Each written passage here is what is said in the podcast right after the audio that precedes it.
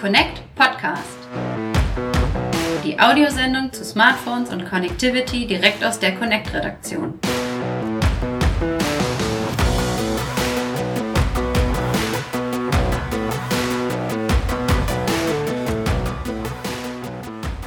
Herzlich willkommen, liebe Hörer, zum Connect Podcast Folge 26.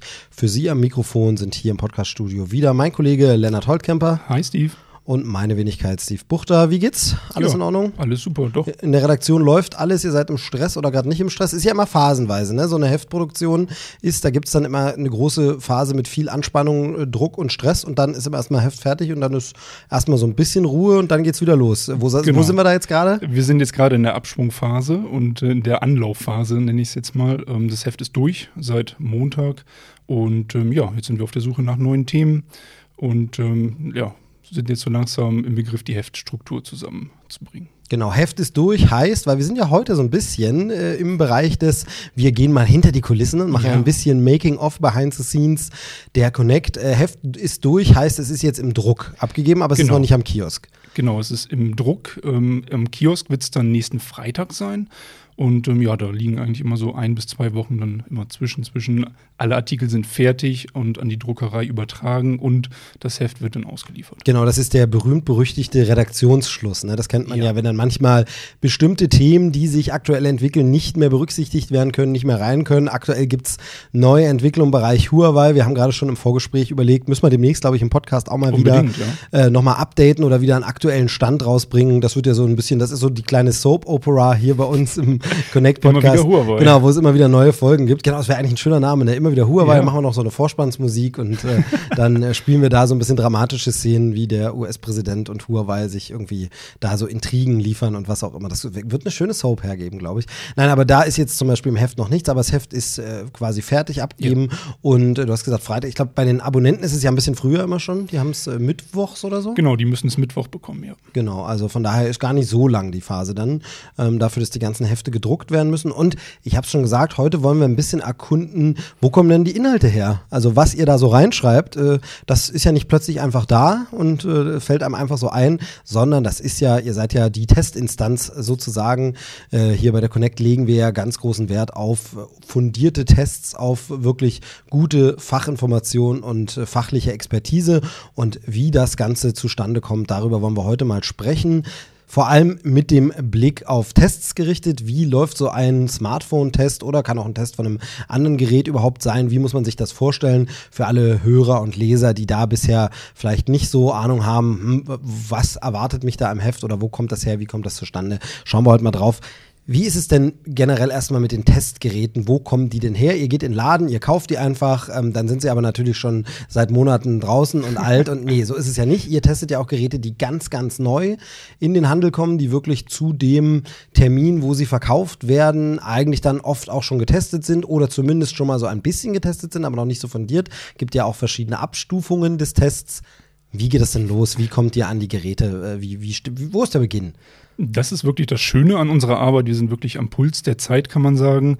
Ähm, wie kommen wir an die Testgeräte? Ja, wir gehen natürlich nicht in den Laden und kaufen uns die Dinger. Ähm, das ist je nach Modellreihe eigentlich unterschiedlich, wie wir an die Testgeräte kommen, weil die Hersteller das auch unterschiedlich handhaben. Wenn wir jetzt mal ein Einsteiger-Mittelklasse-Smartphone ähm, uns betrachten, dann machen da Hersteller eigentlich keinen großen Wirbel draus. Ähm, es wird eine Pressemitteilung geben, es wird vielleicht irgendwo in einem fremden Land ähm, ein, ein Event geben und dann wird das Gerät vorgestellt. So, dann gehen wir hin und überlegen uns, ja, könnte das Gerät zu Connect passen? Ähm, wäre das interessant für den Leser? Und dann schreiben wir den Hersteller an, fragen, hey, ähm, wir würden gerne einen Test schreiben, könntet ihr uns da ein Testgerät zur Verfügung stellen? So, das wäre jetzt der einfachste Schritt quasi. Ähm, bei einigen Herstellern kommt es auch mal vor, dass sie uns im Vorhinein ansprechen und sagen, ja, wisst ihr was, in einer Woche ähm, stellen wir ein neues Gerät vor. Wir könnten das jetzt schon mal vorab euch zeigen in der Redaktion. Hättet ihr da Lust drauf? Genau, also da sind wir natürlich ähm, jetzt in der bequemen Situation, dass es Connect schon das ein oder andere Jährchen gibt. Ähm, das wird man, wenn man jetzt irgendwie, man würde jetzt neu so ein Magazin aufziehen, muss man sich natürlich auch diesen Ruf und diese Verbindungen zu den Herstellern mhm. auch aufbauen. Aber es ist natürlich bekannt, dass ihr ein Heft seid. Ähm, das quasi auch eine bestimmte Wertigkeit hat, wo bestimmte ja, Lesererwartungen auch da sind, dass da Tests drin sind und wo man auch äh, sagt, ähm, ihr habt einen bestimmten Rang und Namen sozusagen. Das heißt, ein Test aus der Connect, da will der Hersteller größtenteils dann auch, dass das Produkt getestet ist und dass man genau. sagen kann, guckt mal, im Connect-Test waren wir so gut im Idealfall oder so schlecht. Damit wird natürlich niemand äh, jetzt groß hausieren gehen, aber dass man eben so gut war. Das heißt, hier kann es wirklich sein, dass der Hersteller zu euch kommt und auch mhm. sagt, hier, guck mal, wir haben was für euch, da kommt wieder was Neues. Genau, da kommt wieder was Neues, meistens halt vor dem offiziellen Launch. Das heißt, es gibt dann ein sogenanntes NDA-Event bei uns in der Redaktion oder halt auch mal außerhalb. Also NDA heißt in dem Fall Non-Disclosure Agreement, also unter Vertraulichkeit wird uns dann dieses Gerät gezeigt. Wir müssen was unterschreiben, dass wir keine Bilder veröffentlichen oder Informationen preisgeben zu dem Gerät. Und dann, ja, sitzt der Hersteller da, erzählt uns was zu dem Gerät. Man kann Fragen stellen. Es ist auch immer, ja, eigentlich eine gern willkommene Abwechslung, dass man dann auch mal wirklich mit dem Hersteller kommunizieren kann, fragen kann, ja, warum habt ihr das ähm, jetzt so und so gestaltet? Warum ist jetzt die Kamera so und so? Warum habt ihr das und das so implementiert? Also das ist wirklich, ja, eine schöne Sache. Ähm, bei Top-Geräten ist es meist so, dass wirklich ein globales Launch-Event stattfindet.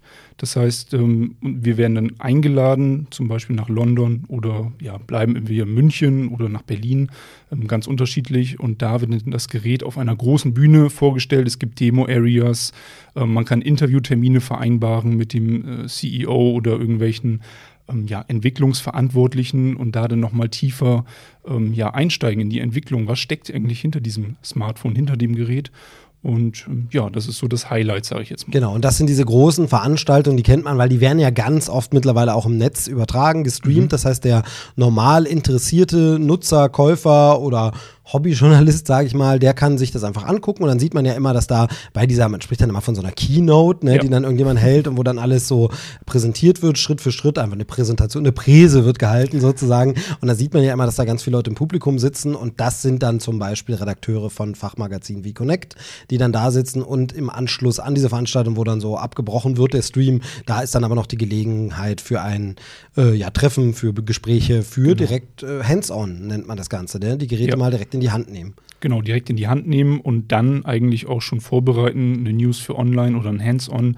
Ähm, oft gibt es die Geräte an dem Tag dann auch schon mit, sodass wir ein Testgerät schon in die Redaktion bringen, wenn wir auf dem Rückflug sind. Genau. Wenn ihr die nicht abgeholt habt bei so einer Veranstaltung oder es nicht immer eine Veranstaltung gibt, dann werden die einfach per Post zugestellt. Mhm. Kommen die hier einfach an, kistenweise. Sieht man immer die äh, diversen fleißigen Helfer im Haus äh, die Post austragen und vorbeibringen, äh, unter anderem zu dir. Ähm, wenn wir uns äh, für den Podcast absprechen, kann es öfter mal vorkommen, dass ich bei dir irgendwelche Kisten auf dem Tisch sehe und denke, ja, ah, was, hast du, was hast du da denn wieder Schönes bekommen? Ja. Und dann ist äh, immer unterschiedlich. Manchmal ist man schon neugierig und fragt, na, hast du schon das Gerät und hast du schon oder nicht? Oder du sagst auch mal, hier, guck mal, das äh, könnte was Nettes werden. Dann hat man ja schon so seine erste Vermutung. Aber wie ist denn so der offizielle Ablauf, wenn das Gerät jetzt angekommen ist? Also es kommt an, egal ob es jetzt ein Kollege mitgebracht hat oder selbst mitgebracht hat, oh, das kommt ein Paket an, du öffnest das und da drin ist das äh, Spaßphone 12. das ist jetzt da drin, äh, sagen wir mal, das packst du aus äh, und wie geht es dann weiter? Dann kommt es wirklich so ein bisschen auf das Zeitbudget an, in welcher Phase der Heftproduktion wir uns gerade befinden. Wenn wir ein bisschen Zeit haben, nehmen wir das Phone gerne für ein, zwei Tage in die Hand, testen das in einem ersten Praxistest, gehen also raus, machen Fotos, ähm, nutzen das Phone quasi ganz normal im Alltag und schreiben dann für online gleich einen Bericht. Das ist halt aktuell, ähm, weil der Labortest, der dann im Anschluss folgt, der dauert halt eine Weile und das Heft dauert halt auch eine Weile, ähm, bis es fertig produziert ist. Also das wäre so das, das Optimum. Gerät kommt an, wir schauen uns das Gerät an und schreiben einen Praxistest, einen Hands-on, machen Fotos und ja, dann geht das Gerät ins Labor. Genau, aber Praxistest heißt also in dem Fall in der ganz normalen Benutzungspraxis, so wie du auch dein privates Telefon ja. benutzen würdest, dass du vielleicht in den Tagen dann auch mal ein bisschen zur Seite stellst und sagst, ich mache ein bisschen mehr die Fotos auf dem Heimweg mal damit oder teste mal irgendeine App aus oder so. Das funktioniert dann ganz normal mit diesem Gerät auch wirklich so, so lang wie möglich, dass man wirklich sagt, nicht nur eine halbe Stunde Nachmittag mal eben schnell drauf geguckt, sondern durchaus zwei, drei Tage. Ähm, und dann wird es eben als Praxistest äh, ganz normal ausprobiert getestet, so an die Grenzen gebracht, wie man ein normales Gerät auch benutzen würde, sozusagen. Genau, ja. Das ist ja auch immer ein schöner Eindruck für den Leser. Ja, wie ist denn überhaupt die Haptik? Ist das eine Glasrückseite? Wie fasst sich das Gerät an? Liegt das gut in der Hand? Wie ist das Display? Das sind so Sachen, ähm, ja, da hast du halt auch schnell einen Eindruck von und kannst es halt auch mit anderen Geräten vergleichen. Ähm, aus Erfahrung quasi schöpfen.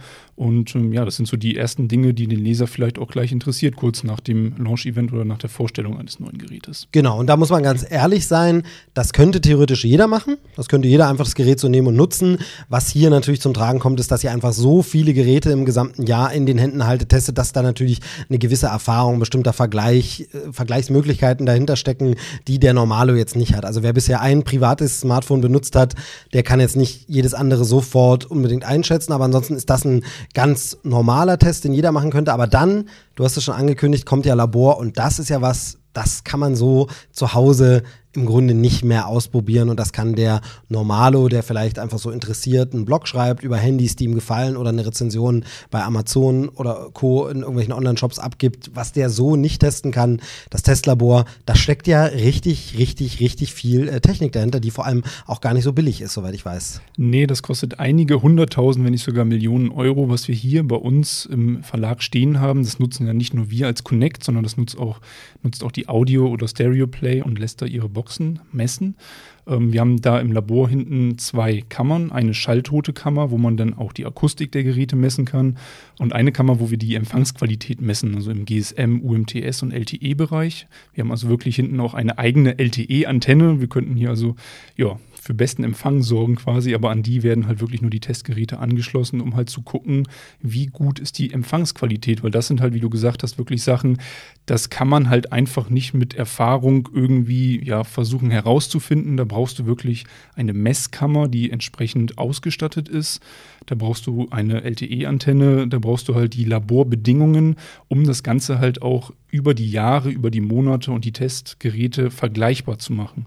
Weil klar, ich kann mich jetzt draußen hinstellen und sagen, ah, jetzt mit meinem Handy XY habe ich hier super Empfang, nehme das nächste Gerät und sage, ah ja, nee, der Empfang ist jetzt hier schlechter, aber vielleicht hat sich an den Außenbedingungen irgendwas geändert. Vielleicht schneit es auf einmal oder ich decke das Gerät mit der Hand ganz anders ab und das erfassen wir hier alles im Labor halt unter ja, neutralen Bedingungen, sodass die Geräte oder die Ergebnisse, die wir daraus gewinnen, wirklich vergleichbar sind. Und das genau. ist das Wichtige. Also sie sollen halt vor allem stichhaltig sein und, ja. äh, sag ich mal, neutral. Also, dass genau. man auch wirklich sagt, man geht da nicht rein, ja, ich habe schon immer das Gefühl, mein Lieblingstelefon funktioniert sowieso am besten, sondern es soll eben wirklich ähm, ganz neutral und objektiv ein Messwert rauskommen, mhm. den man dann eben auch anderen Messwerten gegenüberstellen kann. Und das, äh, hast du schon gesagt, äh, kostet Zeit. Wie lange ist so ein Smartphone im Testlabor? Ah, da wir wirklich so viele Sachen messen, kann das wirklich eine Woche dauern, bis das Gerät halt durchgemessen ist. Also ich hatte ja schon kurz erwähnt, wir messen die Empfangsqualität in den unterschiedlichen Bereichen.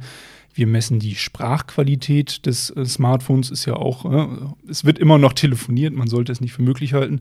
Und da ist natürlich wichtig, eine gute Sprachqualität zu bekommen, sowohl, dass derjenige am anderen Ende dich gut versteht, als auch, dass ja, du denjenigen gut verstehst, also der Lautsprecher gut ist. Und das messen wir halt nicht nur unter Top-Bedingungen, sondern auch ähm, mit Störgeräuschen. Also wie gut ist das Gerät denn, wenn ich jetzt an der Straße telefoniere oder halt in einer befüllten ähm, Bar? Also da werden Störgeräusche generiert und gemessen, wie gut das Gespräch denn weiterhin läuft. Wichtig ist natürlich auch die Ausdauer. Da haben wir ein eigenes äh, Verfahren entwickelt. Das läuft auf einem Server und ähm, das Gerät wird quasi einmal voll aufgeladen, über Nacht auch, dass der Akku wirklich hundertprozentig voll ist. Und ähm, dann läuft dieses, dieses Programm über den Browser und mittels Tippschalter, die dann die, die Fingerbewegungen simulieren, werden dann unterschiedliche Szenarien durchgespielt von ähm, von Surfen, von ja, Videoschauen, ähm, E-Mail schreiben, also wirklich alles, was man so täglich macht, da haben wir uns wirklich ähm, viel Zeit genommen und ähm, geschaut, was ist die typische Nutzung, haben da auch einige Studien zu in Auftrag gegeben. Und ähm, ja, dann wird das Gerät einfach so lange da auf dieser Bank ähm, ja, geknechtet, muss man sagen, bis der Akku halt tot ist. Und das wird dann registriert vom Server. Und so entsteht halt die Akkulaufzeit die wir dann ausgeben im Test. Ach so, jetzt bin ich ein bisschen desillusioniert. Ich dachte, du sitzt da und probierst dann die ganze Nacht durch ewig lang das Handy aus, bis du dann rufst, Achtung, Akku ist leer. nee, es wird tatsächlich äh, vollautomatisch gemacht. Ja. Ähm, äh, Stichwort auch wieder Vergleichbarkeit. Genau. Also wirklich jedes Gerät durchläuft das gleiche Testverfahren. Ähm, es ist standardisiert und deswegen können wir halt auch sagen, das Gerät läuft jetzt unter diesen Bedingungen besser als das Gerät. Genau. So, was testet ihr noch? Also Akkulaufzeit hast du gesagt, Sendeleistung, gibt noch ein paar andere Sachen. Was testet ihr noch? Ähm, wir testen natürlich auch das Display. Ähm, das, du kannst, also wir, ich hatte ja gesagt, wir machen so einen kleinen Praxistest dann auch immer. Klar kannst du sagen, das Display, ja, das passt von der Leuchtkraft her. Und wenn ich da ein bisschen schräg drauf schaue, ja, dann kann ich die Inhalte immer noch einigermaßen erkennen. Aber wir haben hier eine Display-Messkammer, wo das wirklich auch wieder wissenschaftlich erfasst wird. Wie hoch ist wirklich die Strahlkraft des Displays? Wie gut sind die Kontrastwerte? Also die Ablesbarkeit im Endeffekt, bei welchen Lichtbedingungen Lichtbedingungen. Also wir messen halt die Kontrastwerte draußen bei, bei Tageslichtbedingungen, bei Bürolicht oder auch bei Dunkelheit. Und so kann man quasi einen Gesamtwert erfassen ähm, und sagen, ja, das Display ist jetzt wirklich qualitativ sehr hochwertig im Vergleich zu diesem Display. Genau, aber es ist, äh, finde ich, auch immer gar nicht so schlecht, beides mal zu vergleichen, zu sagen, du, äh, subjektiv hatte ich den Eindruck, Mensch, mir gefällt das Display besser, aber dann wirklich auch sagen zu können, nee, aber die Messung hat ergeben, das ist doch ein Tick heller oder das ist doch ein bisschen äh, klarer. Ähm, was gibt's noch? Kamera? Wie überprüft Kamera ihr die? auch, ähm, haben wir auch ein Messverfahren, also die Kamera wird eingespannt und dann wird ein Messchart fotografiert in unterschiedlichen Lichtverhältnissen, ähm, also bei Helligkeit natürlich bei besten Lichtverhältnissen, bei Tageslicht, bei Dunkelheit. Und ähm, dieses Messchart oder das Foto des Messchartes wird dann ausgewertet mit einem Programm und da wird dann analysiert, wie scharf ist das Bild, wie viel Rauschen ist entstanden, ähm, wie ist die Farbgenauigkeit und anhand dieser Werte ähm, wird dann eine Note ausgegeben, die man dann bei uns im Heft auch sehen kann. Genau. Was ist mit irgendwelchen äh, Eingängen, Ausgängen, Anschlüsse des Geräts? Wird da noch was angestöpselt? Ja, der Klinkeneingang, der wird auch noch gemessen. Also wie gut, ähm, wie viel Spannung liegt da drauf und ähm, ja, wie gut eignet sich der quasi für Musik hören. Genau, jetzt äh, ist das alles gemessen. Es kommt ein Schwung Messdaten. Schön, zack, die heften wir ab, kommt Aktenordner in den Schrank. Das war's. Tschüss, danke. Nein, was passiert denn mit den Daten? Die Daten wandern alle in unsere Datenbank. Wir haben eine große Produktdatenbank, wo alles hinterlegt wird. Und ähm, ja, wenn dann das Labor fertig ist, dann kriegen wir das Gerät auf den Schreibtisch. Der Messtechniker sagt so, ich bin jetzt fertig, habe alle Daten in die Datenbank eingetragen, jetzt bist du wieder dran. Und ähm, wir gehen dann her, schauen uns die Daten in der Datenbank an und ähm, ja, müssen natürlich auch noch ein bisschen was ausfüllen, weil wir haben ja eine Tabelle im Heft, die Leser kennen das und die möchte befüllt werden. Und wir gehen dann hin und machen diesen redaktionellen Test. Wir füllen also die Datenbank aus mit den ganzen Daten wie Prozessor, ähm, Speicherkapazität, da halten wir dann fest, was sagt der Hersteller, was ist drin, wie viel kommt auch wirklich beim Nutzer an. Wir halten fest, welche Auflösungen haben die Kameras beispielsweise und ähm, wie ist die Qualität. Also auch subjektive ähm, Eindrücke fließen damit ein, aber halt zu einem kleinen Teil.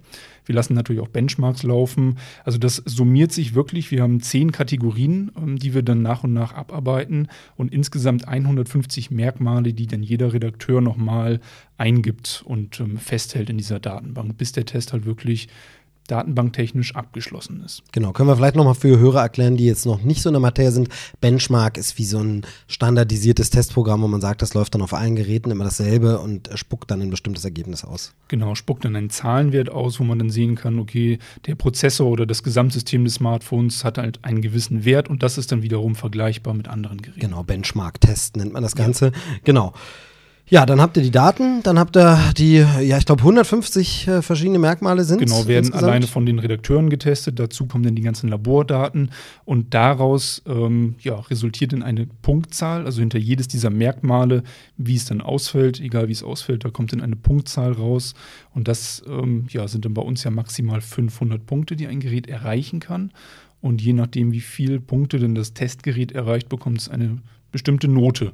Und ähm, das ist dann quasi der Test, auf dem wir dann aufbauen und jetzt halt wirklich nochmal unsere Praxiserfahrung mit reinbringen. Jetzt haben wir einmal den Test in der Datenbank und nehmen das Gerät wieder in die Hand, testen es im Alltag und auf Basis des Alltagstests und des Datenbanktestes daraus schreiben wir dann den Artikel.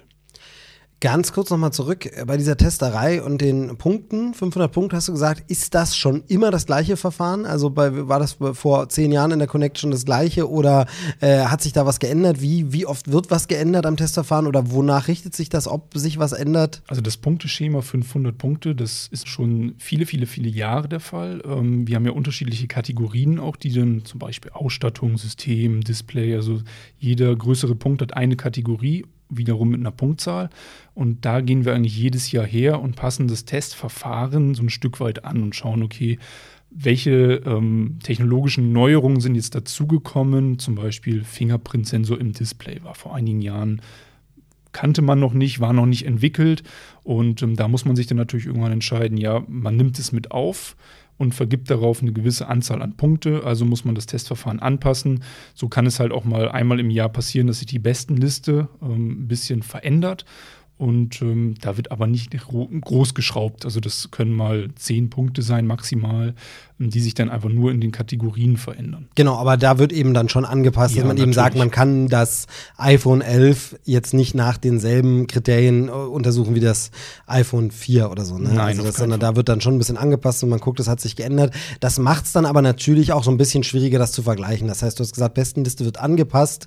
Es werden dann schon nur noch die Geräte angepasst nach dem neuen Testverfahren, wo man sagt, die sind auch noch aktuell, die sind auch noch im Handel und die äh, kann man da noch vergleichen. Man wird jetzt nicht sagen, eben, dass man nochmal das iPhone 4 nach dem mhm. neuesten Testverfahren. Das äh, passiert dann auch nicht. Nein, das passiert nicht. Wir haben immer nur die aktuellsten Geräte eigentlich ja, in der besten Liste und die, die wichtigsten. Ja, und bei der ganzen Testerei gibt es manchmal auch Sachen, wo er sagt, das äh, können wir gar nicht messen oder das kann man nicht rauskriegen oder das, wo es irgendwie Probleme gibt, wo man sagt, hm, können wir jetzt gar nichts dazu sagen? Ja, manchmal ist man schon auf Daten des Herstellers angewiesen, zum Beispiel die LTE-Kategorie oder der SAR-Wert, manchmal oder oft zu finden auch in den, in den Begleitheftchen. Aber wenn wir halt ein Gerät wirklich ganz, ganz frisch bekommen, kann das halt sein, dass das Heftchen noch nicht dabei ist, weil das Gerät halt eigentlich nicht für den Verkauf gedacht war, sondern ähm, halt ein Vorseriengerät ist. Also manchmal muss man schon auch den Hersteller nochmal anschreiben, fragen, ja, beherrscht es vielleicht dies oder jenes ähm, Bluetooth-Protokoll oder ähm, wie ist die LTE-Kategorie?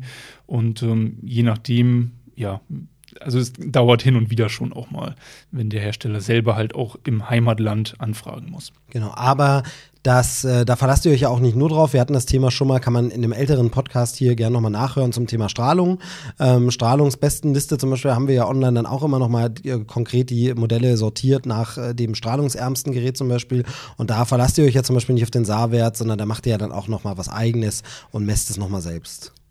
Genau, das, ähm, ja, es basiert schon irgendwo auch auf dem SAR-Wert, weil das wirklich ein Wert ist, der auch ähm, standardisiert international gültig ist. Aber wir messen ja ähm, unseren Connect-Strahlungsfaktor geben wir aus und der basiert auf den Sendeleistungen und Eigenschaften des Smartphones und dem, äh, und dem SAR-Wert zeigt also wirklich die ja, tatsächliche Sende- und Strahlungsleistung des Gerätes an. Genau, so dann haben wir das Ganze technisch Testerei und du hast schon gesagt, dann äh, geht das äh, Entstehen des Artikels los. Äh, da schreibt man dann, denke, da sitzt man wahrscheinlich bestimmt zehn Minuten wird man brauchen, so einen Artikel zu schreiben, vielleicht auch 15, wenn man ein bisschen langsamer. Nee, im Ernst, wie, wie lange braucht man? Kann man, kann man sagen, wie lange man für so einen Artikel, also natürlich klar, die sind ja unterschiedlich lang auch, je nach äh, Größe des Modells. Größe jetzt meine ich im Sinne von, wie wichtig die Bedeutung mhm. ist. Also natürlich wird die Galaxy-Reihe von Samsung und das iPhone sicherlich ein bisschen mehr Platz haben als vielleicht irgendein kleineres äh, Telefon, was nicht so viel verkauft wird. Ähm, aber insgesamt kann man so ungefähr Pi mal Daumen sagen, wie lange braucht man denn, um so einen Artikel zu schreiben? Also für ein Mittelklasse-Modell kann man schon alleine für das Schreiben ja so um die zwei Tage mindestens einplanen. Ähm, da ist man dann so bei ja, drei, vier Artikelseiten. Wenn es jetzt wirklich ein Top-Modell ist, dann kann das sich schon über ein paar Tage ziehen, weil man dann auch immer wieder das Gerät natürlich in die Hand nehmen muss, was nachschauen muss, testen muss und ähm, ja, das kann sich dann schon auch mal ja, über eine halbe Woche ziehen, bestimmt, genau, bis ein Artikel das, fertig ist. Das heißt, der Prozess ist schon mehr so, dass du sagst, ich schreibe ein bisschen was, dann mache ich doch noch mal ein Foto mit dem Smartphone und gucke das noch mal nach oder schaue mir im Menü noch mal was an, dann schreibe ich wieder. Es ist nicht so, so wirklich, dass du sagst, alles wird abgearbeitet und dann wird nur noch getippt, sondern da geht es auch schon immer noch mal zurück ans Gerät. Natürlich, ja. Und es ist halt auch schwierig, sich einfach hinzusetzen und zu sagen, ich schreibe das jetzt einfach an zwei Tagen runter, weil es kommt natürlich, es ist ja nicht nur das Einzige, was man jetzt zu tun hat, dieses eine Gerät zu testen, sondern es gibt ja noch andere Aufgaben im Redaktionsalltag und so wird man auch immer wieder unterbrochen von Meetings oder von ähm, Terminen ähm, auswärts eventuell. Und so kann man jetzt auch nicht sagen, ja, ich möchte jetzt, weiß nicht, am Montag anfangen und schreibe bis Mittwoch durch an diesem einen Artikel und dann ist der fertig, sondern es ist halt eine Sache, die sich entwickelt und die halt vom Arbeitsalltag dann auch abhängt. Genau. Wie ist so die Zusammenarbeit in der Redaktion? Vielleicht kann man das noch kurz sagen. Also äh, sehen die anderen den Test dann auch erst, wenn er im Heft ist, wenn es gedruckt ist? Oder äh, geht ihr da auch irgendwie so, dass ihr eine Redaktionskonferenz habt, wo ihr dann nochmal miteinander sprecht und sagt, hier, ich habe jetzt übrigens das festgestellt, mag jemand anders nochmal kurz sich das angucken, das kam mir komisch vor oder was meint ihr denn dazu? Äh, findet sowas statt? Ja, auf jeden Fall. Also da, ähm, wir haben wirklich einen sehr engen Austausch untereinander und ähm, gehen dann auch einfach immer rüber und fragen, hey du, sag mal, ich habe hier was gefunden, ähm, was, was meinst du darüber, was, wie schätzt du das ein und ähm, da sprechen wir eigentlich schon auch immer über die Geräte, die wir gerade bei uns haben. Und ja, und so entsteht dann halt auch ein Stück weit der Artikel. Man versichert sich vielleicht bei einem Kollegen, der das eine vielleicht ein bisschen mehr kennt, das eine Gerät. Und ähm, ja, das, wollte ich gerade noch fragen. Es gibt jetzt nicht so, dass der eine macht immer die Samsung-Geräte, der macht immer die Xiaomi-Geräte, sondern es wird auch mal ein bisschen getauscht, dass man sagen kann, ähm, wer gerade Kapazität, wer Zeit hat, je nachdem, wer an welchen Artikeln. Also es sind ja im Heft auch noch andere Ratgebergeschichten oder eben irgendwelche Tarifgeschichten oder ganz andere Themen noch drin, die man bearbeiten muss. Ähm, das heißt also, ihr tauscht dann schon auch mal rum. Es gibt jetzt nicht einen, der immer nur einen Hersteller bearbeitet. Ja, es ist jetzt nicht so, dass ich ähm, wirklich immer jeder sein eigenes, sein Lieblingssmartphone rauspickt oder seine Lieblingsmarke. Wenn es sowas bei uns überhaupt gibt, das glaube ich nämlich nicht, dass wir da irgendwie ähm, dass jeder wirklich so seine Lieblingsmarke hat. Wir sind da eigentlich ziemlich offen und jeder testet immer wieder unterschiedliche Geräte von unterschiedlichen Marken, dass da ja sich auch irgendwie nichts, nichts einschleift. Man vergleicht natürlich immer wieder. Ja, das ist halt eine, ein wichtiger Part auch unserer Arbeit, immer wieder zu vergleichen und nicht nur zu sagen, ja, der eine, ach, der macht jetzt nur Samsung und Huawei und Apple und der Rest macht jetzt Xiaomi oder so. Also das, das funktioniert nicht so bei unserer, bei unserer Arbeitswelt. Genau. Ja, schön. Äh, das war mal ein guter Einblick, nochmal äh, mitzubekommen, wie das Ganze so abläuft äh, und so. Ähm, Themenfindung, wonach wählt ihr die Smartphones aus? Schon so ein bisschen, was die Leser interessiert, was so die meistverkauften Geräte sind, aber auch, was ihr so an spannenden Innovationen seht oder? Das hängt ganz von der Jahreszeit ab, auch teilweise. Ähm wir haben ja unterschiedliche Zyklen immer im Jahr. Also es gibt jetzt einmal, jetzt geht es langsam wieder los in den Frühjahreszyklus. Wir haben so vom Smartphone Herbst geredet im letzten, im letzten Jahr, wenn ich mich so recht dran erinnere. Und ähm, es gibt immer so zwei Zyklen, einmal im Frühjahr und einmal im Herbst, wo viele Geräte auf den Markt kommen. Und ähm, da versuchen wir eigentlich so viel es geht an bekannten Herstellern und Top-Geräten abzudecken. Und ähm, ja, wir versuchen auch immer wieder rechts und links zu gucken, was gibt es sonst noch Interessantes. Und da wird dann auch in der Redaktionskonferenz diskutiert, ja, mir ist da jetzt das und das Gerät aufgefallen, wäre das nicht interessant für einen Test oder für einen Vergleich mit einem anderen Gerät? Und ja, Gut, ja, ich finde, das war ein schöner Überblick. Ähm, wir haben Testlabor ein bisschen angerissen. Äh, da wie immer der Aufruf, wenn die Hörer noch weitere Fragen haben, da können wir gerne auch nochmal den Bernd, äh, unseren Kollegen, der da der Chef des Ganzen ist, den haben wir ja schon mal in der Sendung gehabt, den können wir gerne nochmal in die Sendung holen. Also wenn Sie Fragen zu dem Testverfahren haben, zum Testlab, noch einzelne Fakten wissen wollen, dann gern podcast.connect.de eine E-Mail schreiben oder auf unserem Instagram-Kanal oder Twitter oder Facebook uns anschreiben und dann beantworten wir die gern. Ich finde, das war jetzt erstmal ein schöner Überblick, wie das Ganze so stattfindet. Jetzt habe sogar ich Ahnung, wie, wo ihr, wie ihr das macht und herkommt. Nein, natürlich äh, war mir das ein oder andere vielleicht dann doch schon ein bisschen bekannt, aber ich versuche ja hier immer so ein bisschen die Sichtweise des Hörers einzunehmen, der vielleicht noch nicht alles weiß oder es sich nicht so vorstellen kann und äh, deshalb, äh, dass man da eben so einen schönen Überblick mal gibt, wie funktioniert Connect eigentlich im Inneren. Von daher vielen Dank, mhm. dass du dir die Zeit genommen hast dafür. Ja, gerne. Ja, und dann äh, schauen wir mal, welches das nächste große getestete Gerät ist, das uns dann auch hier im Podcast wieder beschäftigt. Ähm, da, wie du schon sagst, erwarten uns im Frühjahr jetzt einige Sachen. MWC wird spannend und da werden wir auch hier berichten. Äh, und von daher äh, würde ich sagen, äh, beenden wir das mal an der Stelle und kümmern uns mal um die andere Arbeit, die da noch so wartet. Äh, vielen Dank, Lennart. Jo, vielen Dank, Steve. liebe Hörer, fürs äh, Zuhören und bis zum nächsten Mal. Tschüss. Tschüss.